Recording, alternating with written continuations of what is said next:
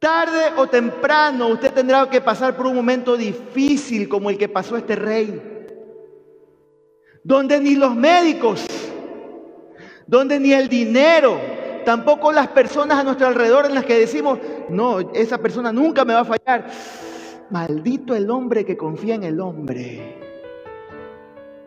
Y a veces ponemos unas expectativas altísimas acá sobre tal vez nuestra esposa, nuestro esposo, nuestros hijos, nuestra familia, nuestro jefe, nuestro pastor. Decimos, no, Él nunca me va a fallar. Cuidado.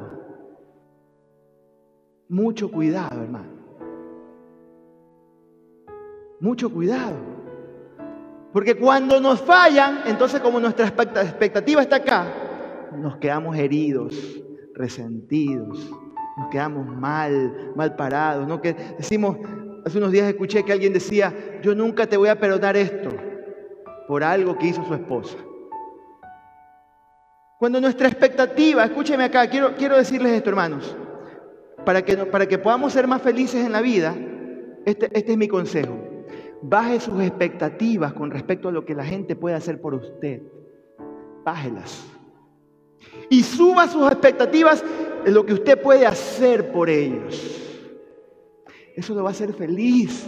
Y cuando alguien viene y le ayuda o lo bendice, entonces ahí usted dice, wow, la realidad fue mejor que mi expectativa.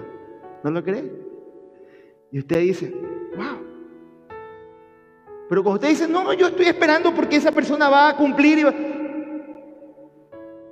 usted se va, se va a enfermar del hígado, se va a enfermar del corazón, va a andar mal, va a andar resentido, va a dañar su relación con Dios.